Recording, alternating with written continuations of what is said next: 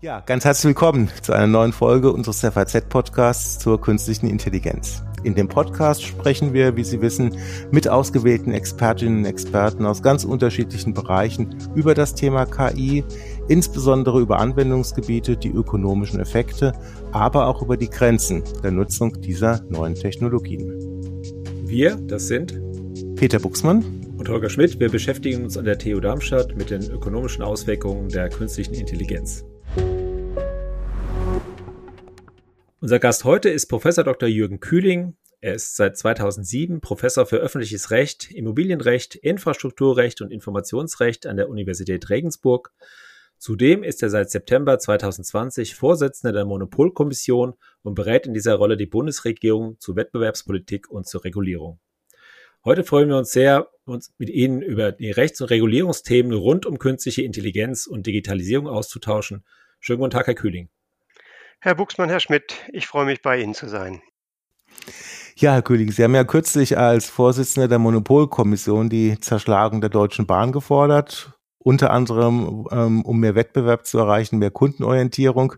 Alle Kunden der Bahn können das mit der Kundenorientierung, glaube ich, sehr, sehr, sehr, sehr gut nachvollziehen. Und ähm, nun wird ja auch regelmäßig gefordert, Digitalkonzerne wie Meta, wie Google, wie Amazon vielleicht zu zerschlagen, weil sie zu viel äh, Macht bekommen. Ähm, geht das überhaupt und halten Sie diese Form der, der Zerschlagung ähm, grundsätzlich für sinnvoll? Ja, also zunächst zum ersten Teil. Zerschlagen klingt immer so martialisch. Es geht um das Herauslösen äh, von bestimmten Teilen aus einem vertikal integrierten oder sonst konglomeraten Konzern. Und ich finde, gerade die Deutsche Bahn zeigt auch beim Thema Daten, warum das eine gute Idee ist. Wir alle nutzen ja vielleicht auch mal bei Buchungssystemen andere Buchungssysteme und die Bahn, ihre Infrastrukturgesellschaft, äh, hat das nicht richtig gut gemacht, dass alle alle Daten von allen zur Verfügung gestellt bekommen, weil diese Infrastruktursparte einfach nicht gemeinwohlorientiert ist. Die sorgt dafür, dass es der Deutschen Bahn Fernverkehr super geht, aber nicht uns Konsumentinnen und Konsumenten. Und das ist sehr ärgerlich. Und deshalb, und jetzt schlage ich den Bogen, hat das Bundeskartellamt gesagt, in mühevoller Kleinstarbeit, jetzt müsst ihr aber mal diese Daten rausrücken. Dagegen wird jetzt, das, wird jetzt die, äh, die Deutsche Bahn natürlich klagen. Und dann muss, ziemlich absurd, ein deutsches Unternehmen, das dem Staat gehört, von einer deutschen Behörde, dem Kartellamt, äh, vor einem deutschen Gericht verklagt werden, um endlich das zu tun, was für uns Kundinnen und Kunden gut ist. Und um solche absurden Verhältnisse zu verhindern und solche ja, falschen Anreize zu vermeiden, kann man sich schon überlegen, ähm, wenn wir mit einzelnen Kartellamtsentscheidungen nicht mehr zurechtkommen, dann müssen wir vielleicht eines Tages auch zur Ultima Ratio greifen und die Unternehmen zerlegen. Und die Frage, geht das im äh, Big Tech-Bereich oder im Digitalbereich? Ja, wir haben schon jetzt das rechtliche Instrumentarium dafür. Das fand ich sehr amüsant, als wir über den Digital Markets Act gesprochen haben, wo das zum ersten Mal an, angeblich reinkam. Schon jetzt dürfen wir das. Und vor einigen Wochen hat ja auch äh, die ähm, Wettbewerbskommissarin Vestager äh, aufhorchen lassen, weil sie gesagt hat, ihr reißt so langsam der Geduldsfaden mit Google, vereinfacht gesagt. Ja, die laufen da auch immer mit irgendwelchen Kartellverfahren hinterher. Aber irgendwie schafft man es nicht, in diesem riesigen Konzernen äh, die, die ganze Datenmacht, vor allem die Werbemacht so herauszulösen, dass auch andere Unternehmen eine Chance haben. Und Frau Vestager hat gesagt, wenn das jetzt nicht anders zu lösen ist, dann müssen wir uns genau anschauen, was lösen wir aus diesem Konzern raus. Ja, oder ein letztes Beispiel. Äh, denken Sie daran, in den USA haben wir gerade eine Diskussion. Wir haben äh, dort eine Zuständigkeit beim äh, Department of Justice, beim Justizministerium. Das hat ein Verfahren angestrengt und möchte die Fusion von Facebook mit ähm, WhatsApp und Instagram wieder rückgängig machen. Und das wäre auch nichts anderes als ein Auflösen des Meta-Konzerns in Teilbereiche. Rechtlich geht das.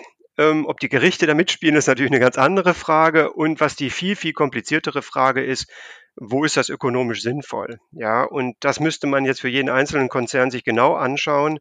Ähm, aber als Ultima Ratio glaube ich schon, dass das eines Tages womöglich diskutiert werden muss. Wir könnten uns auch Amazon anschauen. Ja, Amazon verkauft eigene Produkte auf, auf seiner Marktplatz, auf seinem Marktplatz, ist also quasi Regelgeber, Schiedsrichter und äh, Spieler zugleich. Das ist alles nicht so besonders gut. Und insofern wird man schauen, ob sich die Konzerne an die neuen strengen Regeln halten und wenn nicht, finde ich dieses Damoklesschwert gar nicht schlecht. Mhm. Das kann ich so, so aus der Wettbewerbs, Wettbewerbsperspektive kann ich das sehr, sehr gut nachvollziehen. Ähm, was ich als Nichtjurist ähm, noch nicht verstehe, ähm, ist, welches Instrumentarium haben wir denn in Europa ähm, eigentlich, wenn man diese ähm, US-amerikanischen Giganten sieht? Ähm, können wir tatsächlich sagen, wir zerschlagen jetzt den Meta-Konzern mit Instagram, WhatsApp und Facebook? Ja, wir haben äh, schon, wir haben ja eine Fusionskontrolle und ähm, wir hatten ja übrigens, ähm, äh, Meta hat ja auch oder damals Facebook hat ja auch gegen Fusionskontrollbestimmungen verstoßen, weil sie gesagt haben, sie führen die Daten von Facebook später nicht zusammen mit den Daten von äh, WhatsApp und haben es dann trotzdem getan. Und da haben wir Sanktionsinstrumente. Das ist so, ja. Mhm. Und die können wir hochskalieren. Ja, wir, wir können die Sanktionen immer höher fahren und können dann auch sagen, ihr dürft bei uns auf dem europäischen Markt keine integrierten Produkte mehr anbieten. Und das macht ja auch der, der neue Digital Markets Act sehr streng. Und äh, da muss man ja letztlich sagen, die Konsumentinnen und Konsumenten sind so wichtig für einen Konzern wie Google oder, oder Meta. Ich kann mir nicht vorstellen, dass sie sich nicht ultimativ an das europäische Recht halten, ähm, weil dann wird ihnen äh, der Saft abgedreht. Wie man das dann genau technisch macht, also wenn sie es jetzt zum Äußersten kommen lassen, also wenn sie jetzt irgendwelche Eskalationsfantasien hören wollen, dann, dann muss man natürlich letztlich ähm, die Werbekunden sanktionieren. Das sind ja deutsche Unternehmen und europäische. Und wenn man die, äh, also ich, wie gesagt, das sind Untergangsszenarien, da glaube ich nicht nicht dran. Bislang haben sie sich ja immer noch an das europäische Recht gehalten, äh, wenn sie dann entsprechende Sanktionen gefaced haben. Mhm.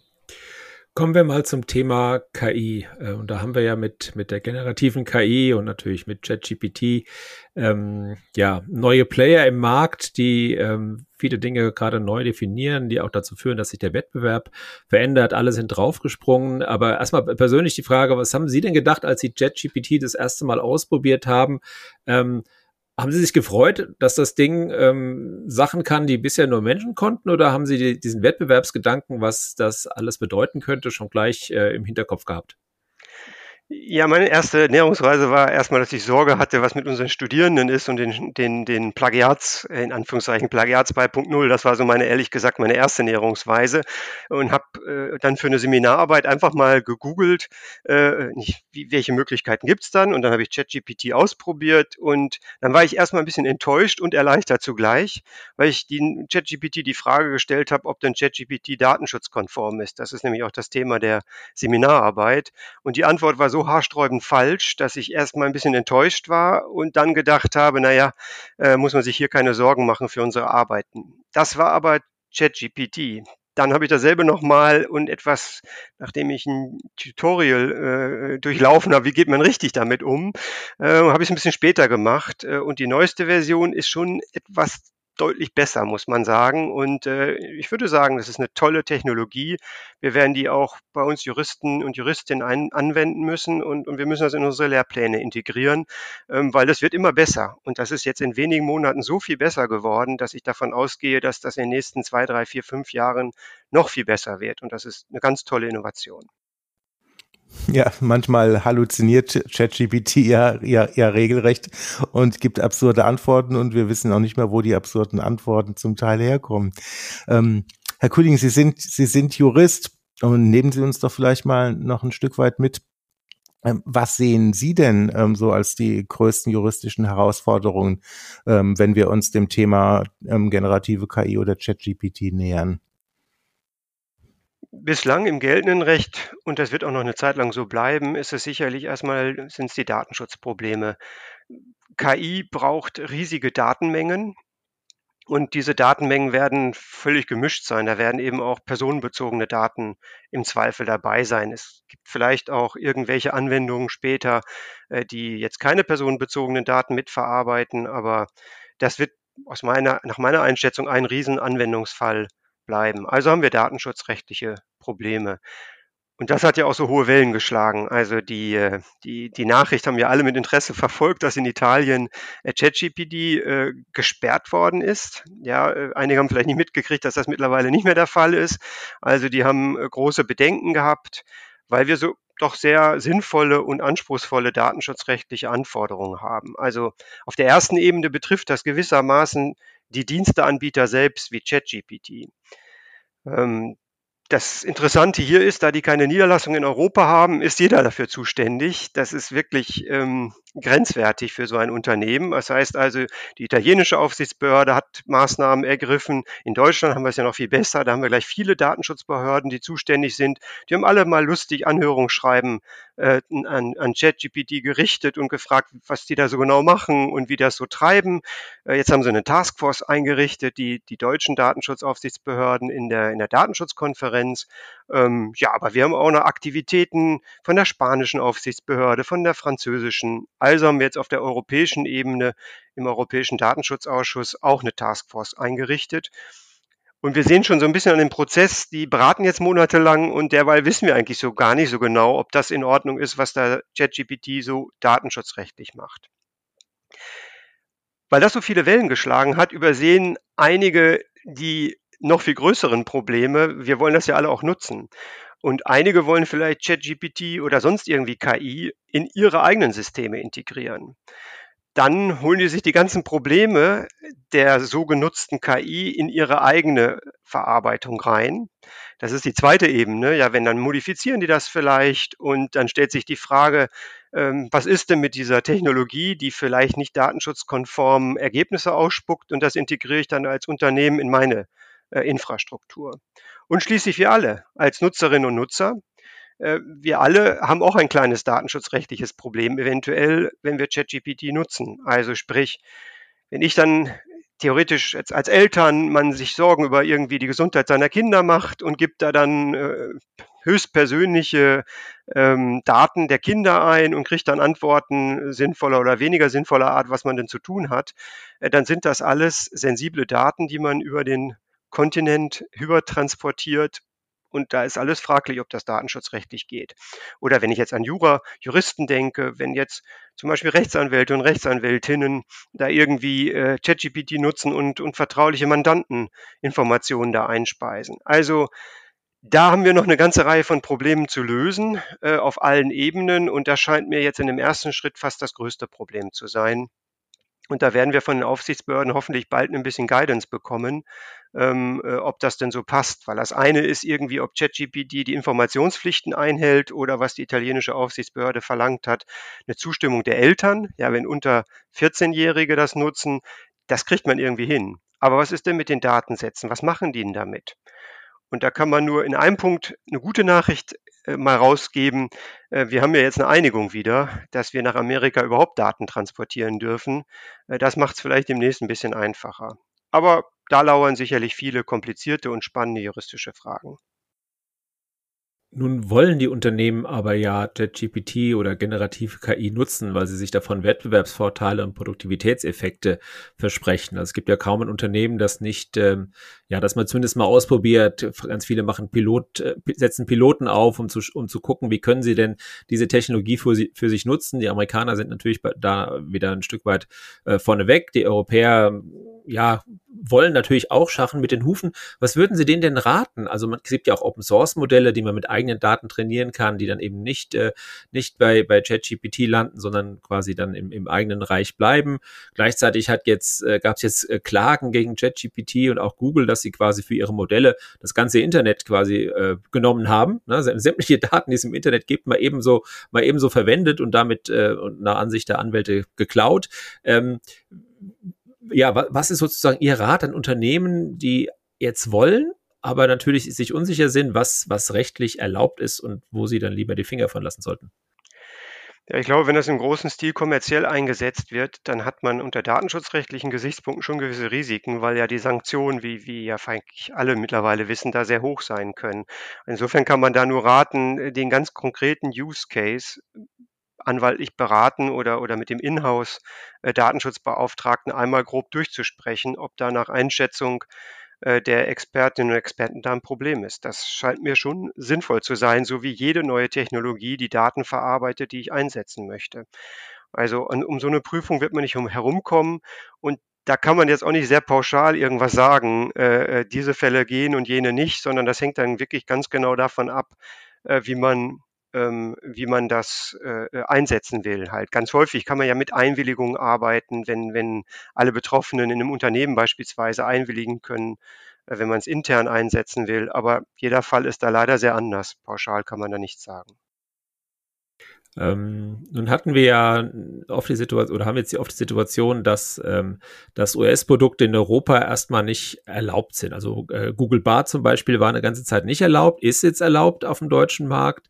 Äh, das neue soziale Netzwerk äh, Threads von Meta ist ähm, quasi überall auf der Welt jetzt gelauncht worden, nur nicht in Europa. Also wir haben offenbar Datenschutzgesetze, die genau das verhindern. Ähm, äh, ähm, haben Sie denn das Gefühl, dass die, wenn die Sachen kommen, also wie jetzt Google Bart, dass die dann so verändert sind, dass sie wirklich substanziell für europäische Nutzer äh, Vorteile bringen? Also was ist sozusagen der, der Effekt dieser Anpassung? Ist es dann nur so ein bisschen, bisschen Kosmetik oder, oder glauben Sie, dass wir dann substanziell besser geschützt sind? Ja, ich, ich komme noch kurz zur äh, ersten Frage zurück, meinem eigenen Nutzer-Experience. Ich habe jetzt, als es freigeschaltet worden ist, natürlich äh, Bart auch gleich mal ausprobiert und habe Bart die Frage gestellt, was die größten Probleme der KI-Verordnung sind. Und das Ergebnis, muss ich leider sagen, war noch schlimmer als die Antwort von ChatGPT, weil Bart behauptet hat, das sei schon geltendes Recht und müsse in nationales Recht umgesetzt werden bis zum 1. Januar 2023. Das ist alles total falsch. Also, wenn das jetzt als Seminararbeit bei mir liefe, wäre das nicht ausreichen, um zu bestehen. Das heißt, dann kommen irgendwie interessante Probleme, die es da so gibt. Das stimmt dann so alles so einigermaßen. Also ähm, auch da ist meine Nutzer-Experience bislang äh, gemischt, muss ich sagen. Aber auch die werden natürlich in nächster Zeit viel besser werden und dann irgendwie äh, vielleicht mit besseren Daten auch äh, richtige Antwort geben. Denn die KI-Verordnung, da kommen wir ja auch noch zu, die, äh, die ist jetzt gerade erst noch in den Verhandlungen. Aber äh, die, die Antwort ist, glaube ich, schon, ja, ein Teil ist das Datenschutzrecht, das BART wahrscheinlich jetzt erstmal ähm, geprüft hat. Geht das denn alles? Äh, weil das natürlich eine gewisse abschreckende Wirkung hatte, was da jetzt mit ChatGPT passiert ist. Ähm, ist das jetzt gut oder ist das schlecht? Äh, das kann man nicht, nicht pauschal sagen, aber ich würde tendenziell schon sagen, äh, ich hoffe mal, dass die sich ein paar mehr Gedanken jetzt gemacht haben und die, die Informationspflichten und ähnliches einhalten und irgendwie auch ein internes Datenschutz-Risk-Management gemacht haben, ähm, ob denn die Art und Weise, wie sie Daten verarbeiten, rechtskonform ist. Denn wie gesagt, das Datenschutzrecht hat mittlerweile schon bis, also Meta, äh, wenn wir jetzt zu Threat äh, äh, kommen oder Threads. Meta hat ja eine Kartellbuße in Rekordhöhe, pardon, hier Kartellbuße, eine äh, Datenschutzbuße in Rekordhöhe von 1,2 Milliarden Euro zuletzt eingefahren. Also das sind selbst für so riesige Unternehmen relevante Werte. Aber ich will über einen Punkt hinweisen, weil mir der ganz besonders wichtig ist, weil wir kommen auch noch, ich werde ja auch noch Kritik üben, dass wir ein bisschen überregulieren in Europa. Bei Threads will ich mir ein kleines Wortspiel erlauben. Man könnte es ja vielleicht auch mit T schreiben, äh, äh, Thread. Und die Frage ist, wen wollen die bedrohen? Halt, die wollen natürlich eigentlich Twitter bedrohen, aber ich würde sagen, beide gemeinsam haben in Amerika jedenfalls die Demokratie äh, bedroht. Also ohne, dass ich multikausale, komplexe Zusammenhänge vereinfachen möchte. Aber der Sturm auf das Kapitol war sicherlich angefeuert von Facebook und Twitter. Und ich bin sehr froh, dass wir in Europa Regeln haben, die versuchen, das zu bekämpfen. Und wenn ein Thread oder Threads, wenn die dann dreimal überlegen, ob sie mit einem vollkommen unausgegorenen System, was Hate Speech und Fake News verbreitet und unsere Demokratie gefährdet, auf den europäischen Markt kommt, oder wenn sie einmal vorher darüber nachdenken, eine Risikoanalyse machen müssen, das ist das alles, was Achtung, ganz anderes Rechtsakt, der Digital Services Act von denen verlangt. Wenn die das nicht in den Griff kriegen, dann sollen sie vielleicht wirklich erst mal drei Monate drüber nachdenken und nicht mit einem System auf uns und auf die Demokratie losgehen, was die Demokratie gefährdet. Also insofern, ich könnte damit leben, hätten wir die Regeln damals schon gehabt und Twitter wäre später gekommen. Also sorry, ich glaube, das hätten wir gut überstanden und wenn in Amerika Regeln hätten wie wir, dann hätten wir vielleicht manche schlimme Entwicklung der letzten Jahre dort nicht erlebt. Ja, bleiben wir vielleicht äh, mal, mal gerne kurz, kurz bei den Gefährdungen. Also in der, in der letzten Zeit ist es so ziemlich ähm, auffällig, ähm, dass eigentlich die KI-Größen wie etwa Sundar Pichai, der Vorstandsvorsitzende von Google und von Alphabet, ähm, genau wie der OpenAI-Vorstandsvorsitzende Sam Altman, sehr, sehr stark von künstlicher, künstlicher Intelligenz warnen.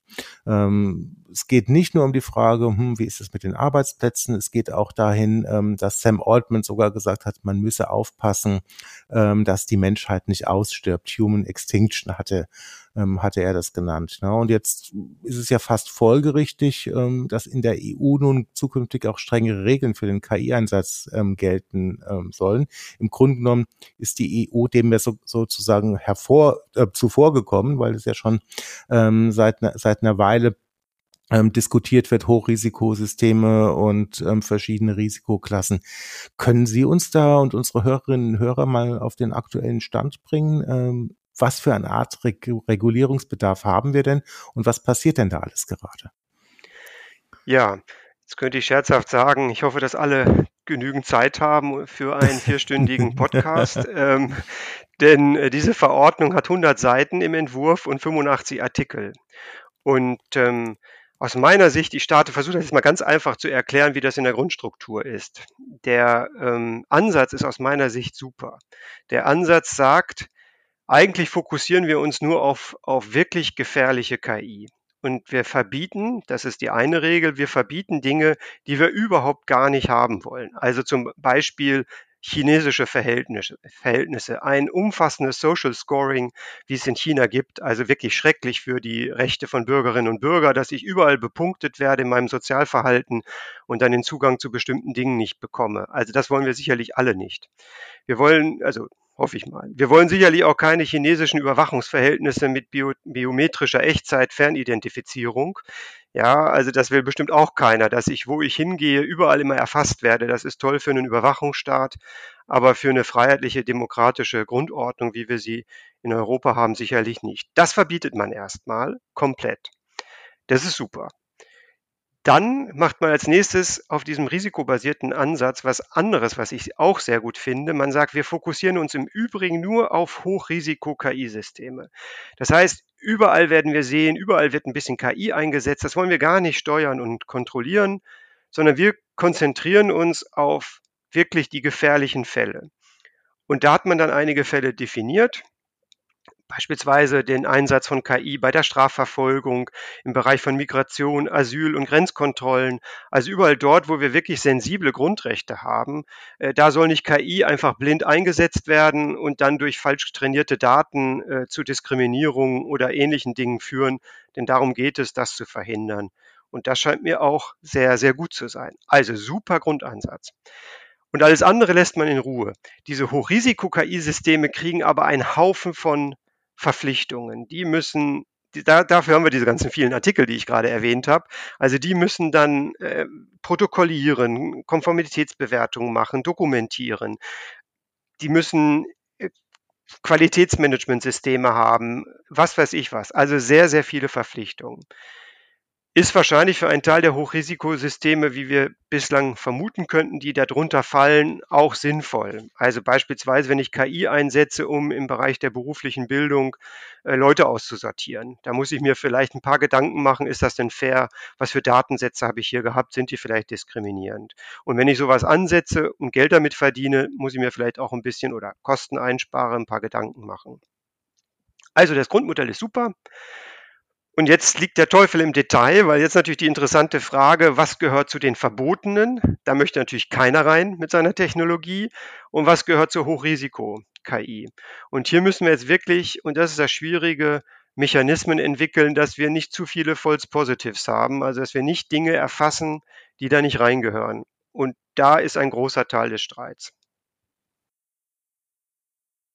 Ähm, ich fand es interessant, dass sich jetzt die großen amerikanischen Player wie äh, OpenAI und auch Meta ähm, mit dem Entwurf des AI Acts sehr zufrieden gezeigt haben, gesagt, ja, damit können wir legen, habt ihr gut gemacht. Ne? Also natürlich haben sie vorher äh, viel lobbyiert, aber zeigten sich damit ganz zufrieden. Gleichzeitig haben 150 Unternehmen in Europa eine Art Brandbrief geschrieben und gesagt, das geht gar nicht, äh, weil wir befürchten Wettbewerbsnachteile, wir werden äh, äh, so überreguliert in der künstlichen Intelligenz, dass wir den, den, den Rückstand, den wir jetzt schon haben, dass der noch viel größer wird, dass wir also noch weiter zurückfallen.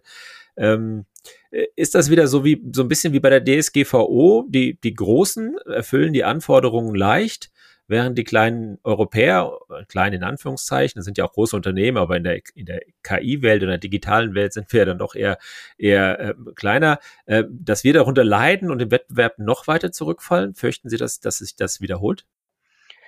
Ja, also erstmal die DSGVO-Story äh, hat, glaube ich, erst die erste Halbzeit, würde ich als Fußballfreund sagen. Wir, wir haben gerade die zweite Halbzeit angepfiffen und äh, vielleicht führen die Big Tech-Unternehmen, aber ob es am Ende der zweiten Halbzeit auch so aussehen wird, ich glaube, das Spiel wird ganz anders laufen in der zweiten Halbzeit. Vielleicht sage ich dazu drei, vier Sätze, weil bislang war immer der Eindruck in vielfältiger Hinsicht, dass die Datenschutzgrundverordnung eben den, was weiß ich, den, den Taubenzüchterverein erfasst, äh, aber eben nicht äh, Meta und Co. Das hat sich in den letzten Monaten doch sehr stark geändert. Also ich nenne nur das Beispiel, was ich vorhin schon sagte, 1,2 Milliarden Euro Buße für Meta und was eine sehr gewichtige Entscheidung ist, letzte Woche Europäischer Gerichtshof. Da hat der Europäische Gerichtshof in einem Kartellverfahren des Bundeskartellamts ähm, das im Wesentlichen datenschutzrechtliche Verstöße hatte, festgestellt, äh, dass aus meiner Sicht Teile des Businessmodells von Meta so nicht weiter funktionieren werden. Also dieses, was ich so als Daten-Eldorado bezeichne, man greift alles ab, was man gerne hätte und packt das dann in seine ähm, ja letztlich in seinen Vertrag rein und sagt, alles, was gut ist für die Nutzer-Experience und was überhaupt gut ist für Facebook, äh, das darf ich alles abgreifen. Das ist vereinfacht gesagt ja die Privacy Policy von Facebook. Ähm, und das hat der Euger gesagt, so funktioniert es leider für das Unternehmen leider, für die äh, Kundinnen und Kunden aus meiner Sicht zum Glück nicht. Das heißt, die Einwilligung wird wesentlich schwieriger sein einzuholen, die Zulässigkeit ist wesentlich schwieriger und Facebook muss jetzt sein Businessmodell etwas anpassen in eine Richtung, die ich ganz gut finde. So verstehe ich zumindest den EuGH, nämlich eine Richtung, die unsere digitale Souveränität erhöht. Facebook kann also nicht mehr friss oder stirb machen, sondern die müssen uns verschiedene Modelle anbieten. Will ich mit meinen Daten zahlen? Bin ich vielleicht mehr privacy-orientiert und möchte mit Geld zahlen, dann müssen die mir als marktdominantes Unternehmen, dem ich ziemlich alternativlos ausgesetzt bin in deren Dienstekategorien, mir andere Diensteangebote, andere quasi Bepreisungsmodelle anbieten und dabei fair sein. Und das wird, wird man ja sehen, wie sich dann die Modelle anpassen müssen. Also dieses ganz einfache, wie wir es bislang hatten, ähm, dass man das sehr, sehr großzügig durch die eigenen, ja, durch die eigene Produktausgestaltung hinbekommt. Die Zeiten sind meines Erachtens vorbei.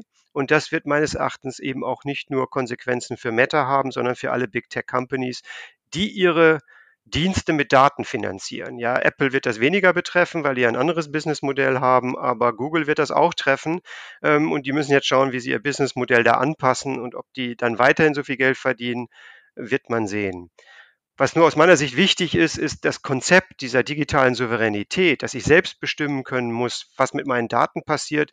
Das werden wir in den nächsten Monaten und Jahren stärker verwirklichen, auch gegenüber Big Tech.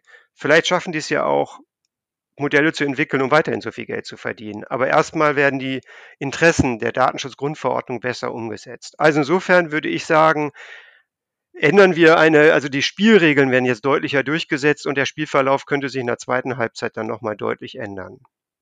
Das zur Datenschutzgrundverordnung. Aber für die KI-Geschichte gibt mir das erstmal sehr zu bedenken. Also auch vorher nochmal zur anderen Frage, wenn absolute Top-KI-Experten vor ihren eigenen Produkten waren, dann ähm, gibt mir das sehr zu denken. Ja, dann denke ich, da ist wirklich äh, äh, Regulierung indiziert, so wie wir es ja auch vorhaben mit dieser KI-Verordnung.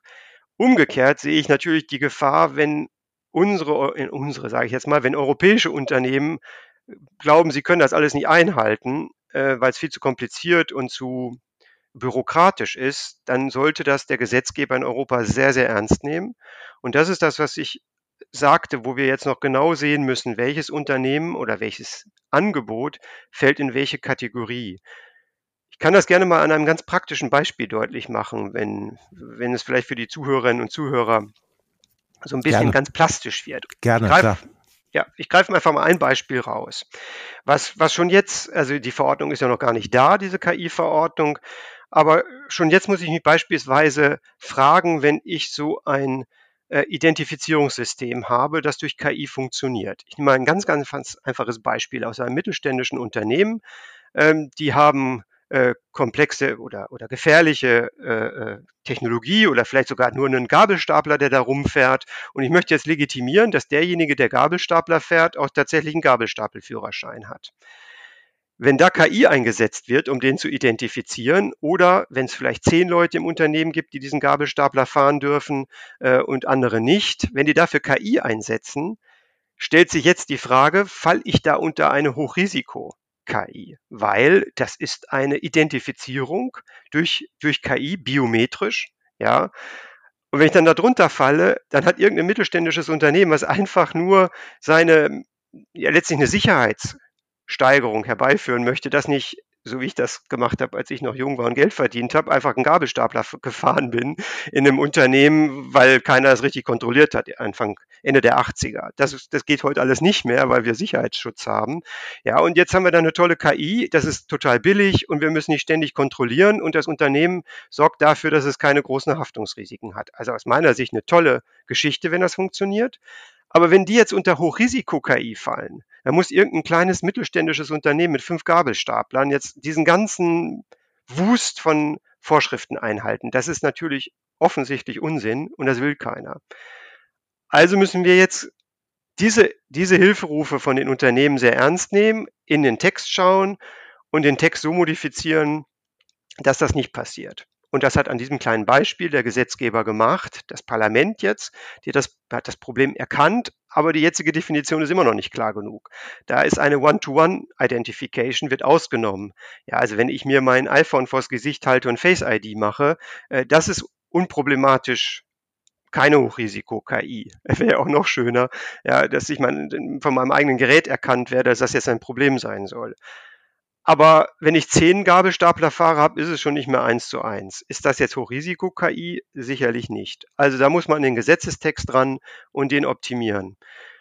Und ich würde sagen, je besser das gelingt, desto besser wird diese Verordnung sein und desto besser fokussiert sie sich auf Risiken, anstatt mittelständische Unternehmen oder sonstige Unternehmen zu behindern bei der Entwicklung und beim Einsatz von KI. Und da sind wir jetzt mitten im Gesetzgebungsverfahren und man kann nur hoffen, dass, das, dass alle Akteure, Parlament, Rat und Kommission, diese Cassandra-Rufe sehr ernst nehmen und wirklich dieses Gefährdungsmodell umsetzen. Sich also auf wirklich die riskanten Modelle konzentrieren und nicht anfangen, klein-klein zu regulieren. Ja, und, es ist ja auch häufig gar nicht so einfach zu prognostizieren, ähm, wie Regulierung letztendlich den Wettbewerb ähm, verändert. Ne? Ähm, so gab es neulich beispielsweise eine äh, Studie der berühmten Stanford University, die hat also verschiedene KI-Anbieter ähm, untersucht und hat insbesondere betrachtet, inwieweit ähm, diese ähm, KI-Anbieter jetzt europäische Regulierungsanforderungen erfüllen würden. Das Ergebnis war nun ein bisschen überraschend. Ähm, ähm, weil die KI Hugging Face ähm, an der Stelle den mit Abstand besten Punkt, die besten Punktzahl erreicht hat, ne, im Hinblick auf solche Themen wie Datenschutz, auf Themen wie Transparenz, ähm, die uns zu Recht wichtig sind. Die großen Player ähm, wie OpenAI, wie Google und Meta lagen im Mittelfeld und ausgerechnet ähm, der, der deutsche Anbieter Aleph Alpha ähm, bildete das Schlusslicht. Also läuft man praktisch auch Gefahr, dass man sozusagen äh, die Falschen trifft bei Regulierung? Ja, also diese Studie ist erstmal sehr verdienstvoll, ähm, weil sie auch zugleich Empfehlungen macht, wie man den Gesetzestext präziser machen kann, um Unsicherheit zu vermeiden. Und das finde ich ganz toll. Und das ist das, was wir jetzt auch brauchen, dass alle Unternehmen potenziell sich mal anschauen, was bedeutet das für uns. Äh, und dann werden die sagen, oh, das ist ja ganz viel Unsicherheit und dann müssen wir die Regeln besser machen. Zugleich aber haben wir das Problem, was Sie angesprochen haben das ist ein Moving Target. ChatGPT gab es gar nicht, als der erste Entwurf gekommen ist. Und jetzt versucht man da noch ChatGPT einzuflicken.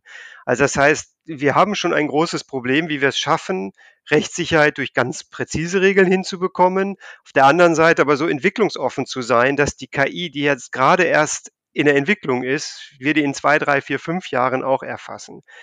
Das ist wirklich hohe äh, Kunst, äh, das gut zu formulieren. Und da brauchen wir jetzt ganz viel Input. Also es gibt ja jetzt schon viele auch Anwaltskanzleien, Verbände, die mit den Unternehmen im Austausch stehen und dann vielleicht hoffentlich gehört werden äh, in dem Gesetzgebungsverfahren, um unsinnige Verpflichtungen zu reduzieren. Andererseits würde ich aber ein bisschen in Warnung geben, also ich weiß noch, dass ich vor dem Inkrafttreten der Datenschutzgrundverordnung auch mal so eine Untersuchung gemacht habe mit 100 Anbietern. Das Ergebnis war auch sehr erschreckend, obwohl wir eigentlich schon ähnliche Vorgaben im deutschen und im europäischen Recht vorher hatten. Also ich kann mir schon vorstellen, so verstehe ich auch diese, diese Studie, dass wenn das dann geltendes Recht wird, dann werden die diese Informationspflichten, die Dokumentationspflichten etc. schon hinbekommen. Also insofern würde ich jetzt auch die, die Ergebnisse nicht überdramatisieren. Ich lese die Studie eher so, und das finde ich eine tolle, tolle Untersuchung, als Impuls, die Regeln noch zu verbessern und, und ja, Sinnvolles von Unsinnvollem, von Sinnlosem äh, zu trennen. Wenn wir mal auf die Wettbewerbssituation in der künstlichen Intelligenz schauen, dann sieht man schon, dass dort, sag mal, die üblichen Verdächtigen, eine Google, eine Microsoft, äh, auch eine, eine Meta äh, vorne dabei sind. OpenAI äh, ist jetzt dazugekommen als, als neuer Player. Trotzdem hat man das Gefühl, dass sich da wieder so eine, so eine Gruppe ähm, weniger Unternehmen gebildet hat, die die Konkurrenz meilenweit hinter sich lassen. Ähm, wie sehen Sie das? Haben Sie das Gefühl, dass man auch bei der KI den Wettbewerb irgendwie fördern muss, um ein Oligopol zu vermeiden, wie wir das in vielen Digitalmärkten ja sehen, wo sich ja sehr oft, ähm, ja, sag mal, der Großteil des Marktes auf vielleicht zwei, drei, vier Unternehmen konzentriert und alle anderen dahinter klein sind, ist ja nicht so aufgesplittet wie in, wie in analogen Märkten. Also fürchten Sie auch diese, diese Konzentration auf ganz wenige große, die auch das Geld haben, das zu fördern und dann möglicherweise dazu führen, dass der Wettbewerb eben nicht so funktioniert, wie man es, wie man es äh, sich wünschen würde? Ja, das ist auf jeden Fall ein, ein Punkt, der uns auch in der Monopolkommission, wobei wir jetzt hierzu noch keine Untersuchung gemacht haben, da spreche ich jetzt als Wissenschaftler, aber uns in der Monopolkommission ganz allgemein ja umtreibt. Also ich glaube schon, dass das ein ganz großes Risiko ist. Äh, und da haben wir ja positive im Sinne von wettbewerbsöffnende Regulierung ähm, in den letzten Monaten bekommen durch den Digital Markets Act, der versucht ja dieses Problem zu adressieren. Da werden wirklich nur die ganz, ganz großen Unternehmen adressiert.